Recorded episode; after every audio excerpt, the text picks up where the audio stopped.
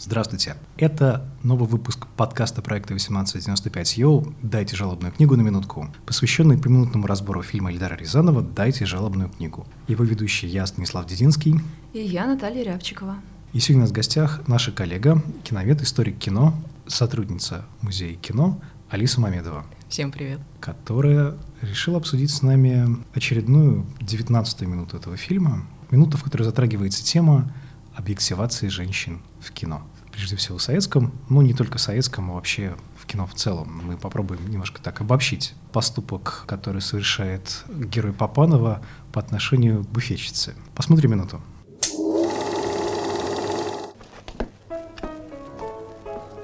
Ну скажи мне, пожалуйста, Клау, ты человек культурный. Ну чем это все ему плохо, а? Тихо, чисто, культурно, уютно, езди посидеть, где время провести. А ведь это плюш. Я, можно сказать, зубами вырву. Да за такой плюш любая дамочка пол жизни отдаст. Это точно. Нет, не будем. Не будем мы всяким стиляжным вкусом потакать. Не будем. Модерн им нужен. Мы не для модерна работаем, а для советского простого человека.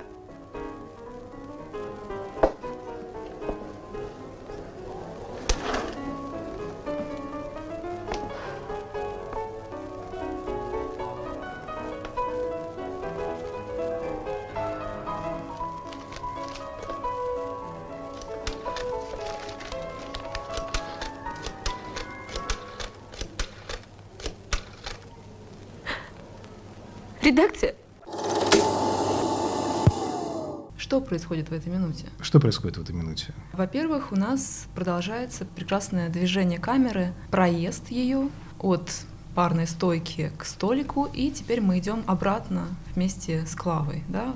Проезд в одну сторону у нас был в прошлой минуте. Сейчас мы ровно обратно идем вместе с Клавой и вместе с Кутайцевым, который параллельно продолжает высказывать свою реакцию на статью Никитина.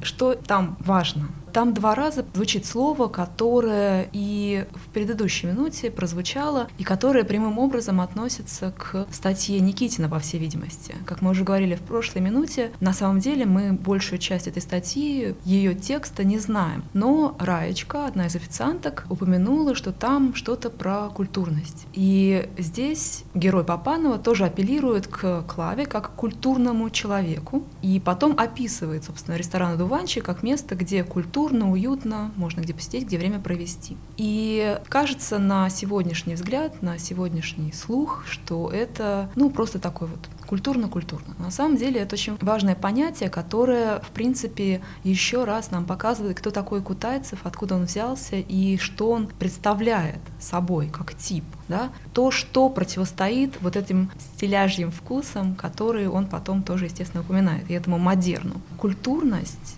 это, ну, понятно, некие манеры, некая степень культуры. И это не просто какая-то культура, а это термин, который связан, в принципе, с историей России. И он появился впервые еще в конце XIX века, когда народники пошли образовывать и оккультуривать народ. Тогда вот этот термин «культурный человек» появился впервые так вот в русском контексте, в том смысле, что человек, который не просто обладал знаниями, но обладал манерами вплоть до каких-то очень простых, типа не плевался на пол. Вот эта политика культурности была подхвачена в 30-е годы в Советском Союзе, когда массово для строек первой и второй пятилетки были рекрутированы крестьяне, да, которые приезжали в города, наполняли эти города, составляли такое хаотичное, неуправляемое море людей, которых нужно было оккультуривать. И вот в 30-е годы этот термин, он означал довольно простые и довольно примитивные даже вещи, что культурный человек должен мыть руки, не плеваться на пол, не бросать шелуху, не ругаться матом в общественных помещениях. Культурный человек должен чистить зубы, вот как бы до такого. То есть это такой процесс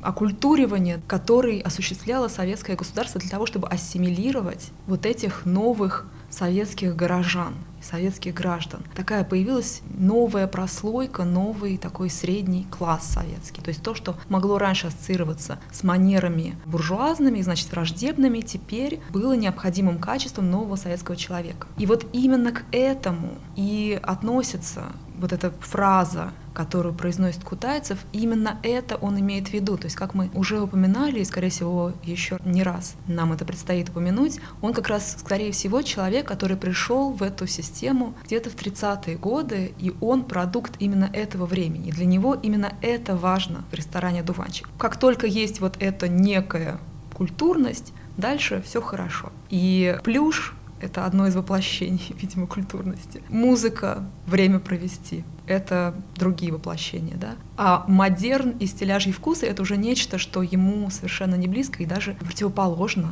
вот этому идеалу 30-х годов. Мне кажется, он такой типичный герой Зощенко, нет?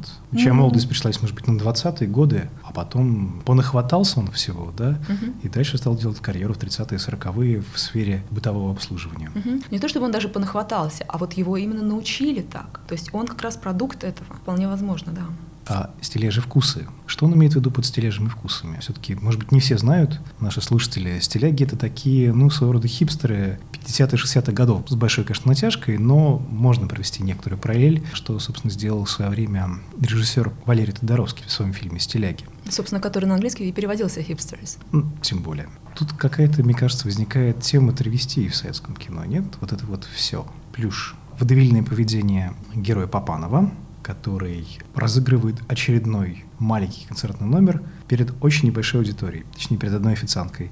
Я сейчас процитирую то, как эту сцену описывает один из биографов Папанова в биографической книге, посвященной этому актеру. Упитанный и гладкий, набриолиненный, парадно вылощенный, при бабочке, с тоненькой ниточкой усов, заместитель директора кафе «Одуванчик» Кутайцев мельтешил у стойки. Незаметно опрокинул и рюмашку, налитую под прилавком смекалистой официанткой, мимоходом смачно ударил ее пониже спины, угодливо изогнулся, перед недовольным посетителем спрятался за портьеру, трусливо наблюдая за дракой. Еще несколько штрихов, моментальный портрет готов. Тут, конечно, немножко все смешано, да, в разные минуты, разные сцены и так далее. И даже кое-что переврано, потому что, конечно, он не бил официантку пониже спины, а скорее ее ущипнул. Мы к этому зависит от оптики. Да, зависит от э, Подберемся. взгляда. А что там в сценарии? Почему, мне кажется, важный вот этот монолог такой немножечко в стиле театра варьете, как ты говоришь, у Папанова, потому что он на самом деле, в отличие от некоторых его привнесенных как бы импровизационных добавлений в эту роль, он как раз был прописан вполне точно уже в литературном сценарии. И вот эта демонстрация плюша, это вольное обращение с Зинаидой, это отсылка к культурности, все это уже было в сценарии, поэтому здесь как раз именно авторы выписывают для режиссера и для актера вот эту траекторию, которую ну, Папанов немножечко рассвечивает, конечно, своими ужимками, но в принципе все это уже есть именно в тексте. Оно... Ну так, собственно говоря, что делает Кутайцев? Кутайцев мало того, что пьет на работе, опрокидывает рюмку довольно таким техничным движением руки, и не менее техничным, чем тот жест, с помощью которого буфетчица подает ему эту рюмку.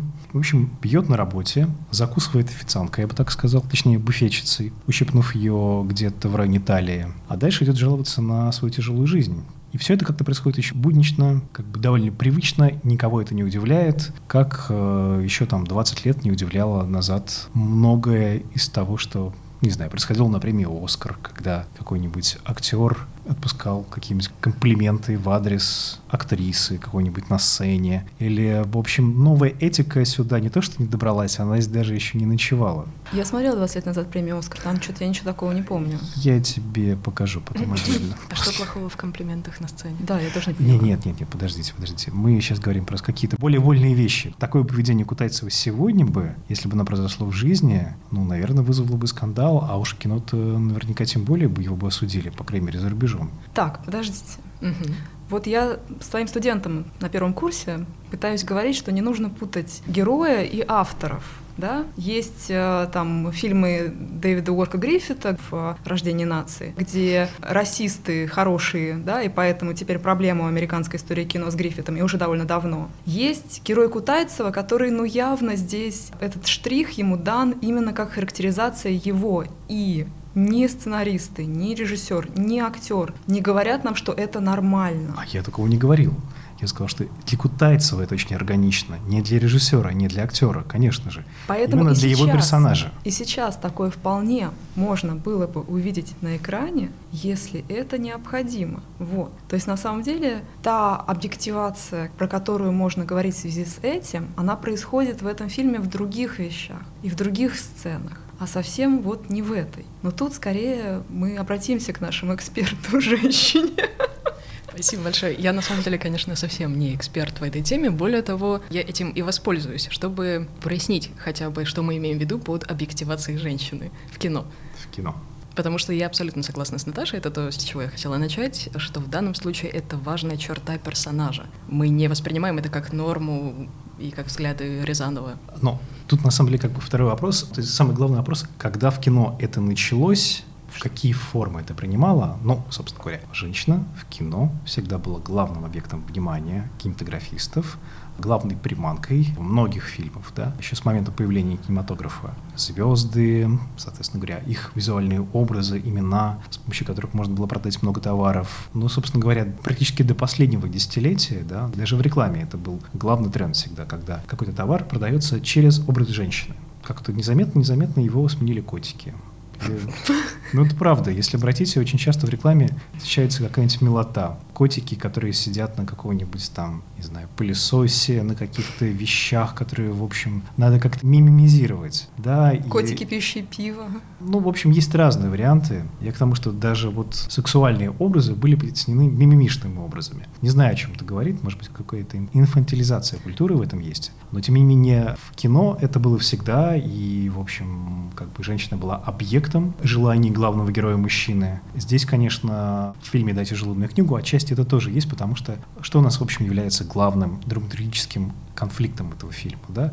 Битва, мнимая или реальная, двух мужчин, Никитина и товарища Кондакова, который появится чуть позже в следующих сценах этого фильма, за внимание и даже руку и сердце директора ресторана «Дуванчик», вот. И, в общем, эти два персонажа были прописаны изначально в сценарии как плейбои. По крайней мере, Кондаков точно был более таким брутальным и любвеобильным персонажем. А Никитин, ну, как бы он, в принципе, на экране Борисов воплощен как типичный плейбой с узким галстуком, нахальный тип, да, красивый, нахальный, уверенный в себе тип. Кто-то пересмотрел сериал «Мэдмен».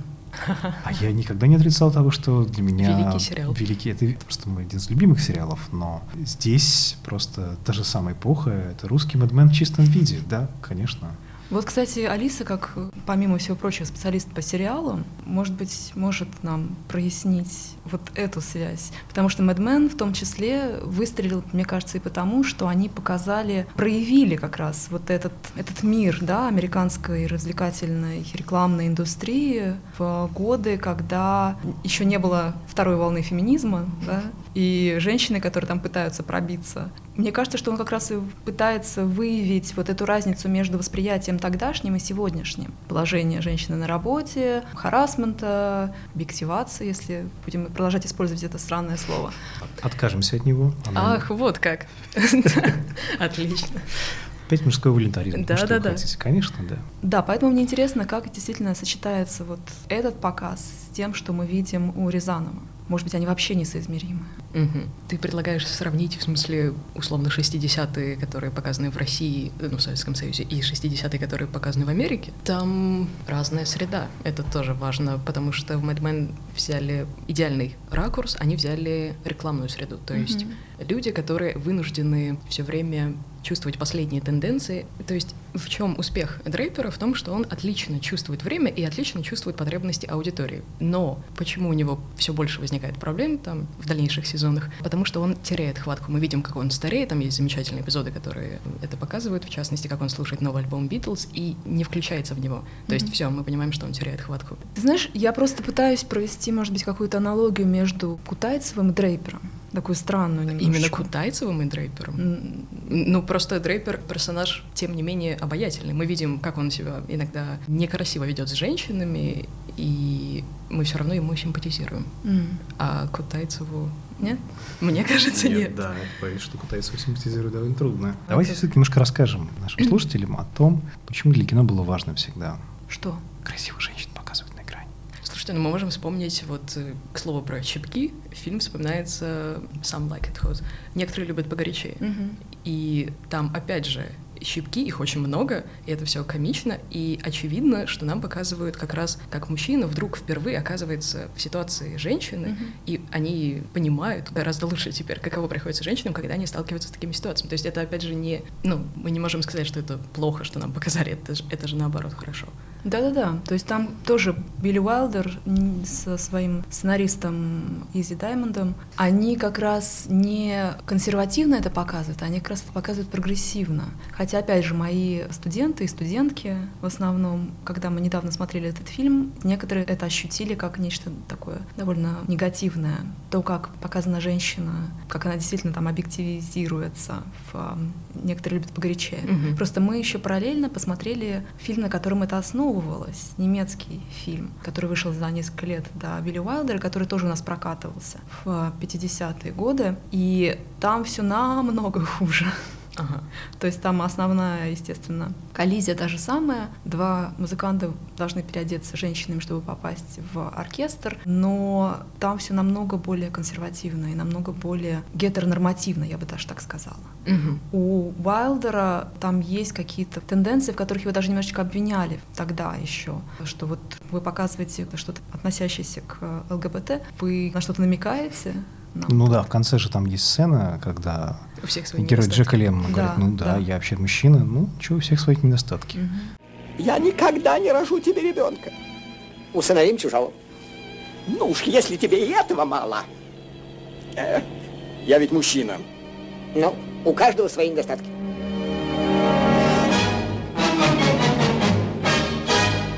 И тем не менее, нам может сейчас показаться, что вот там Марлин Монро снята в таком платье, в таком освещении, что она вообще выглядит почти с голой грудью. Мгм.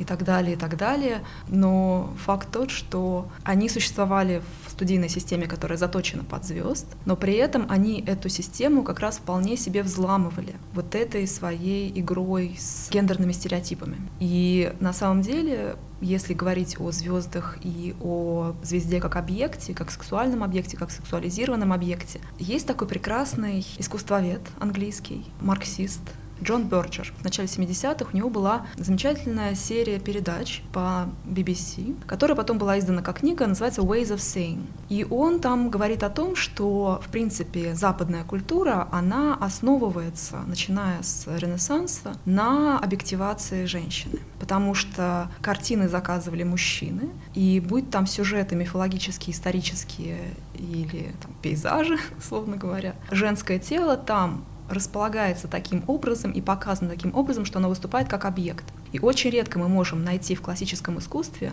такие произведения, где женщина выступает субъектом. И, по мнению Бёрджера, собственно, массовая культура 20 века, визуальная и 19 фотографии, кинематограф, телевидение, реклама, выступают просто наследниками вот этой традиции. И проблема в том, что и женщина, которая подключается к этой традиции, учится смотреть на саму себя как объект. И глядя на эти картины, например, да, она начинает, и это воспитывается, естественно, с детства, начинает все время пытаться видеть себя со стороны, как будто глядя в зеркало. И выбраться из этого как бы взгляда очень сложно, из-под этого взгляда. И как раз в то время, когда Бёрджер делал свою передачу, английская теоретик кино Лора Малви написала знаменитое эссе о визуальном удовольствии, которое как раз поднимает эту тему заново и очень громко она это сделала тогда, и говорит о том, что в кино тоже все заточено как бы под мужской взгляд. Зритель – мужчина, который ассоциирует себя с главным героем действующим и желает объект женщину. Разумеется, после выхода статьи Малви было множество еще других статей, которые эту тему расширяли, каким-то образом модифицировали. Она сама писала тоже ответ еще в 80-е, кажется. И находились и другие варианты взгляда да, которые нам предлагает кинематограф. Находились другие варианты там, объективации мужчины, например. Да? Мы можем вспомнить о звездах 20-х годов голливудских, например, Рудольфа Валентина, который вполне себе выступает как сексуальный объект на экране для зрительниц. Мы можем вспомнить о том, что, в принципе, и зрительницы составляли там в начале 10-е, 20-е годы большинство, в принципе, зрителей кинематографа и так далее, и так далее. Мы можем говорить о феминистском взгляде, да, который может проявляться во взгляде режиссера, да, женщины-операторы и так далее. Мой любимый пример — это то, как взгляд камеры и взгляд героини работают в фильме «Короткие встречи» Киры Муратовой. Собственно, почти вот на пару лет позже, чем фильм Рязанова, где Муратова режиссер, да, Муратова сценарист, Муратова играет главную роль, и, в принципе, две главные героини, она и героиня Нины Руслановой, которые образуют два угла треугольника с героем Высоцкого, они показаны по-другому, да, и Высоцкий показан по-другому. Чем мы это можем увидеть в фильмах условно говоря, не знаю, Кинга Видера какой-нибудь или там Хичкока «Окно во двор», который как раз часто используется как такой пример вот именно мужского взгляда, который нам навязывается. Вот, то есть э, не то, чтобы мы там пришли к какому-то новому взгляду сейчас с движением Me Too, да, с э, феминистскими режиссерами, Кира Муратова никогда бы себя в жизни не назвала режиссеркой и вряд ли назвала бы себя феминисткой тоже. Режиссер для нее это было слово, которое она заслужила, мне кажется и она существовала как бы вовне вот этих теоретических да, историй, но она показывала абсолютную свободу, которая может быть в кино, в том числе с точки зрения показа женщины и мужчины на экране, как именно субъектов, а не как объектов. Ты пойми, я не хочу, чтобы меня разглядывали под микроскопом. Я не червяк. А если даже червяк, я все равно не желаю. Я вас не разглядываю. Я, просто на тебя смотрю. Мне интересно на тебя смотреть. Ты что хочешь, чтобы я закрытыми глазами, что ли? Закрытыми, с полузакрытыми. Вот я живу с полузакрытыми глазами, мне хорошо. Это такое очень долгое теоретическое отступление. Вот, прости, что тебя прибиваю, да а нет, не кажется ли тебе, что очень часто, когда вот сцены подобные этой, в которой кутается все это подобным образом, очень часто современные зрители, когда смотрят, путают как раз позицию автора, режиссера, актеров и, собственно, персонажа, который ведет себя некрасивым образом. Они считают, что демонстрируя что-то, автор произведения таким образом поддерживает неблаговидный поступок своего героя. Мне кажется, Алиса как раз про это и говорила, да. про некоторые любят погорячее в том числе, да? В том числе, да. Но мне кажется довольно странным все-таки считать, что если режиссер показывает что-то, может быть, нам не симпатичное, то он поддерживает это. Ну, не все же зрители насмотрены. Некоторые трактуют все буквально, и им очень нравится. Так непосредственная реакция, на самом деле. Это да, но так. это же делает не герой Борисова. Вот если бы это сделал герой Борисова, которому явно и авторы тоже симпатизируют, и мы все тоже, и мы к нему подключаемся, то это бы могло вызвать вопросы. А так? Ну, возникает вопрос дальнейший. Все-таки, как показано на экране, героиня Голубкиной. Угу. Которая появляется в следующей сцене, заплаканная девушка, ну, не в телефонной будке, но на грани слез и в своем кабинете, точнее, в чужом кабинете, потому что кабинет товарища Кутайцева того же самого. Mm-hmm. И, видимо, вот как замечал, точнее, еще заметит один из наших будущих спикеров, вот все эти горшки на заднем плане, да, это, видимо, такие могилки цветков, в которых он тушил свои окурки. Возможно, или в которой она плакала. Или это души буфетчицы, официанта, которой пришлось уволиться из-за некрасивого поведения товарища Кутайцева. Ну так вот, вот как нам показана, собственно, Татьяна. У нас есть Клава, у нас есть Зинаида. Зинаида, мне кажется, все таки и Рязановым показана как такой вот, не то чтобы объект, но она действительно, она не проявляется особо. Я про буфетчицу. Mm-hmm. Так как она персонаж второго плана, она вот, мне кажется, для этого существует. Но проблема в том, что, допустим, Татьяна, мы об этом говорили, в той сцене, когда она только появляется, воспринимается героями, сидящими за столом, Никитиным и его друзьями, именно как м-м, красивая девушка появилась. Ее прекрасные серые да, глаза. Да, да, да. Да, собственно, вот, пожалуйста, То вот есть что мы с этим в первую делаем? очередь подчеркивает физиологические особенности, качества этого персонажа. Да, и поэтому вокруг этой фразы так много в фильме и крутится. Угу. Но мы можно знаем, про это писать? Что он ей симпатизирует. Да, это довольно странная фраза для заметки, но она объясняется тем, что он, видимо, не знаю, с первого взгляда проникся к ней какой-то симпатией. Насколько это сейчас нормально, наверное, нет, но в целом это объяснимо. Ну да, сейчас бы это назвали какой-нибудь стокинг, наверное. Ну, сейчас бы такую фразу просто вычеркнули да. из, из заметки, потому что явно она не влезает в полосу и в статью, и ничего нового не добавляет к содержанию. Mm-hmm. На самом деле, да, даже странно, что и тогда этого не сделали в редакции. Ну, так как этой редакции не существовало, Ну да. все очень просто. Просто это позволяет, собственно, Татьяне говорить о том, что это пошло и так далее. То есть она как раз здесь выступает именно как человек, который, ну, может быть, отвечает на симпатии Никитина, но то выражение, которое они принимают в статье, она сразу прочитывает как явно некорректное и этому противится, да. И, собственно, вот вся эта история с тем, как она даже представляется, мы тоже об этом говорили, да, что она называет себя полным именем, и упор на ее должность тоже прослеживается. А, ну, героиня Ларисы Колубкиной — это героиня, которая активно пытается найти свое место в абсолютно мужском мире. Потому что если мы посмотрим некоторые дальнейшие сцены, сцены заседаний вот этого ведомства, где решаются вопросы предприятиях общественного обслуживания, да, то там, в общем, одни мужчины. И журналисты все мужчины, как мы заметили, то есть журналисток там среди них нету, да, в их компании. Может, они там и есть, но нам их не показывают. Мгм. Да, в лучшем случае это машинистка, да, которая жена Тенгиза, которая печатает, но вовсе не является автором или авторкой какой-то статьи. И в этом смысле Татьяна Шумова, она чувствует себя неуютно, ведь ее пытается завербовать товарищ Кондаков, но явно не предлагает ей равноправную роль. Он говорит ей, что у меня уже и так примерно в этих 50 Бельгиях, которые составляют его район, сейчас мы забегаем чуть вперед, уже много разных людей, которые он привез из Плехановского университета. Он не уточняет, конечно, их пола, но тем не менее, для него она тоже объект вербовки, да, и даже предложение потом он делает ей так довольно странно. Ну, про кучу людей, это он говорит в сценарии, в фильме этого нет. Но там как раз, да, тоже проблема в том, что не совсем понятно, что именно он ей предлагает. Во-первых, довольно мало Бельгии он ей предлагает, а во-вторых, предлагает разом и жениться, и работать на него, как бы, да, вместе с ним, под его руководством. То есть двойная какая-то вербовка идет такая странная тоже. И в сценарии более четко это прописано, что Татьяна тоже хотела бы выяснить вообще, что именно происходит там в первую очередь, во вторую очередь и в третью очередь, что именно его интересует. Но вот этот мужской мир, он, конечно, действительно в фильме, если его разглядывать, становится заметен, мне кажется. Мгм. Да? У тебя возникло такое впечатление? При просмотре не скажу, что я обратила на это внимание, Мгм. но сейчас, когда Стас начал говорить, да. Но и, по сути дела, никого не интересует, что на самом деле думает Татьяна Шумова. Потому что, в общем, как бы, если бы не постоянная вот реакция и атака в ее адрес, может быть, она себя бы и не проявила, на самом деле, да. Ее заставляют действовать в этом фильме, и, в общем, это такой импульс дает именно мужская агрессия, мне кажется, да. Если бы не статья Никитина, если бы не давление со стороны коллектива, которое явно подогревается Кутайцевым и другими мужскими персонажами этого фильма, Но и Кондаковым. женскими тоже. Мизогиния у них приобретенная, вот.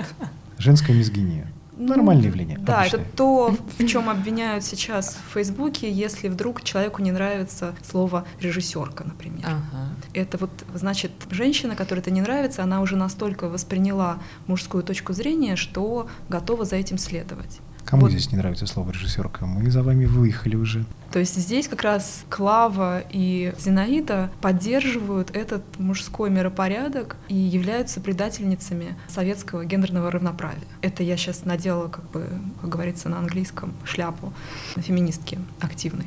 Ну, а вообще существуют какие-то ну, убедительные исследования, работы, связанные с э, этой темой материалистичного кино? Нет? С темой какого кино? Гендерные исследования на материале советского кино. Не, на самом деле я еще наткнулась буквально вчера на исследование американки, и она обращала внимание не на сами фильмы, а на постеры к этим Мгм. фильмам, как рекламный материал, как материал, который привлекает аудиторию в кинотеатры. И она обратила внимание на то, что особенно это касается, конечно, молодежных комедий американских, Зачастую там изображены мужские персонажи, а мы видим лица этих актеров, но при этом, например, женский персонаж показан без лица, только там часть фигуры или ножки, или ягодицы в купальнике. Вот, я это стала обсуждать со своей хорошей знакомой, я не знаю, Мариной Тарапыгиной, с которой мне, в принципе, интересно всегда обсуждать кино, и которая тоже не совсем понимает, что такое объективация в кино. И она заметила, что если нам показывают как раз часть тела знаменитой актрисы, то да, это ее объективация, вероятно. А если же нам показывают просто часть тела, то это само по себе объект. То есть как мы можем объект объективировать? Нам подчеркивают ну, тематику вот этих фильмов, молодежных комедий. То есть тут все спорно, и меня смущает чаще радикализм и непримиримость позиций тех, кто эти исследования проводит, но сами исследования полезны, и, наверное, надо просто как-то выстраивать диалог mm-hmm. сторонников разных позиций. Ну да, просто еще проблема в том, что мы часто пытаемся совместить две разные системы. Во-первых, систему западного кино, которая основывается на голливудском, которая основывается на студийном и завязанном на кинозвездах, да, вот золотой век Голливуда 30-40-е годы, и собственные американские, как бы такие американские горки их различных волн феминизма, да, и советский гендерный проект, так называемый, когда декларировалось женское равноправие, и дальше на женщину навешивалось сразу все. И работа, и общественная нагрузка, и, собственно, нагрузка демографическая. Поэтому мы, допустим, подходим в 80-е годы к такому странному гибриду в фильме «Москва слезам не верит», который вот еще несколько лет назад, например, в одном учебном заведении в Берлине, девушка русская писала некую работу письменную, и я общалась с ее научным руководителем, который говорил, вот непонятно, вот этот фильм, он как бы прогрессивный или он наоборот а, консервативный, позитивный. Вот Катерина в этом фильме успешная женщина, да, воспитала одна дочь, является депутатом и э, руководителем, и тут появляется... Он же Жора, он же Гуга, он же да, Алексей, Алексей Баталов. Баталов в грязных ботинках. И все. И к чему мы приходим в итоге? Что они достигают какого-то баланса, какой-то гармонии, или она отбрасывает вот эти свои амбиции профессиональные, да, ради того, чтобы он никогда от нее не ушел, грубо говоря, да, и, и не обиделся на то, что она больше, чем он зарабатывает. Вот это странная идея, которая, с одной стороны, подключается к этому всему советскому проекту, феминистическому, да, а с другой стороны, получила премию «Оскар» как лучший зарубежный фильм. То есть там они в этом увидели что-то, опять же, чисто такое мелодраматическое и вполне себе привычное им. Поэтому это очень странно и не просто обсуждать, к сожалению. Это в любом случае не просто обсуждать, потому что мы все время говорим скорее про этические моменты, хотя было бы интереснее в разговоре о кино, наверное, затрагивать эстетические. Mm-hmm. Именно это меня смущает, да, всегда в разговорах об объективации женщин в кино и где бы то ни было еще. Mm-hmm. Вот, то есть, может быть, надо говорить о том, какие ракурсы как раз показывают объективацию женщины, кто выбирает эти ракурсы. Может быть, это оператор, может быть, они вместе с режиссером сидят, а может быть, сама актриса подходит и говорит, нет, я хочу быть красивой, снимайте меня вот так. Угу. Потому что Бергман, Ингрид, она же просила снимать с определенных ракурсов там. Рабочая которая... сторона это называется. Да-да-да. Рената Литвинова, которая, как и Муратова, и сценарист, и режиссер, и главная актриса, угу. она тоже там где-то в интервью говорила, что вот у меня есть рабочая сторона, я себя снимаю так, ей важно быть красивой на экране. Не обязательно для мужчин. Вот Лора Малви в 60-е и Джон Торчер сказали бы, что все равно для мужчин. А вам не кажется, на самом деле, что здесь женщин как таковых в этом фильме довольно мало? Ну, то есть есть персонажи, которые все сведены примерно к своим социальным функциям, к работам, к, к ролям, которые они выполняют в обществе, на работе, да, то есть, ну вот она официантка и все, и больше никто, да, и за них замуж не идут, и вообще. А вот это вот э, директор ресторана и тоже больше никто. Так, по крайней мере, задумано в сценарии, так, по крайней мере, задумано режиссером, а при этом сами персонажи пытаются вырваться из этих границ и всячески, может быть, даже бунтуют, и это, в общем, такая прямая дорога как раз к фильму «Москва слезам не верит», это действие которого остается лет 15, а начинается-то как раз он примерно в эту самую эпоху, да, ведь если отматывать от конца 70-х годов, 20 лет, ну, примерно плюс-минус, это примерно получается та самая эпоха, когда героиня Вера Лентовой приехала в Москву и начала здесь пробиваться как может. Но подожди, а Кутайцев кто? Вот он заместитель директора, он неприятный тип, а кто он еще, кроме этого? А в том-то и дело, что он тоже такая маска. Да, по большому счету мы ничего не знаем про него. Воевал mm-hmm. он, не воевал. Он комический персонаж, у которого нет прошлого, как в общем-то. Ну, то есть и... мужской персонаж тоже так показан. Вот, наверное, да. И журналист Никитин и тоже журналист Никитин журналист. тоже довольно условный. Ну, слушайте, ну, это же жанр. Да.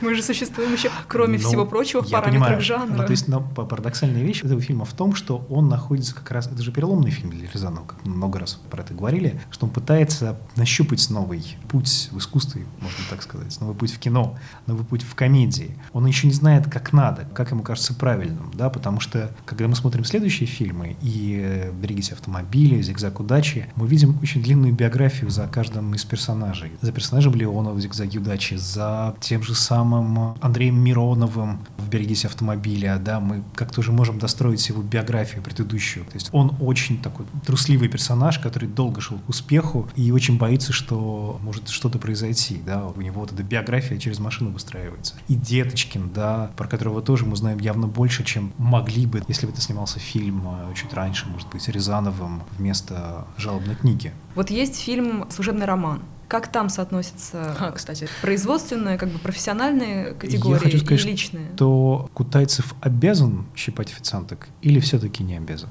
вот с этого вопроса и надо было начать обсуждение.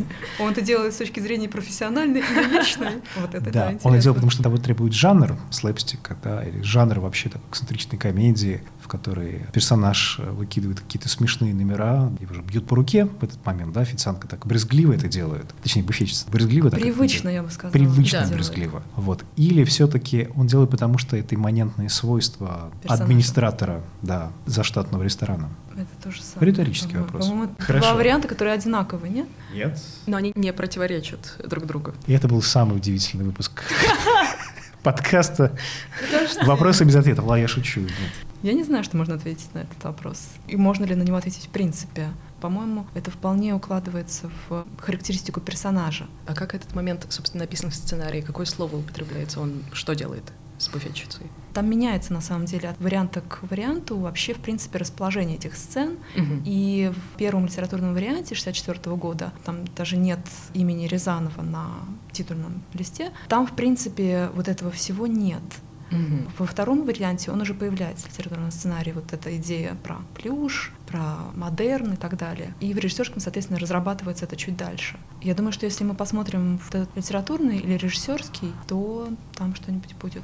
Вообще еще интересно, а мужчина, режиссер, может быть носителем вот этого женского взгляда? Проблема в том, что про мужской взгляд даже феминистки и кинокритики, теоретики, в принципе, как бы для себя все поняли, а вот про женский взгляд не очень. Мгм. Что такое этот женский взгляд? Там проблема в том, что женщине не дают быть субъектом и не дают действовать, что они все время объект. То есть там проблема не в том, чтобы женщина посмотрела на мужчину и его захотела на экране, да, это Мгм. тот же самый Трудоров Валентин, например, да, там Кларк Гейбл, кто угодно. Мгм.